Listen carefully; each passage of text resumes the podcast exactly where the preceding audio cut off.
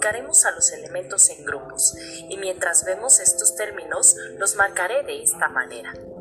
Los grupos son las columnas verticales en la tabla periódica, así que por aquí puedo ver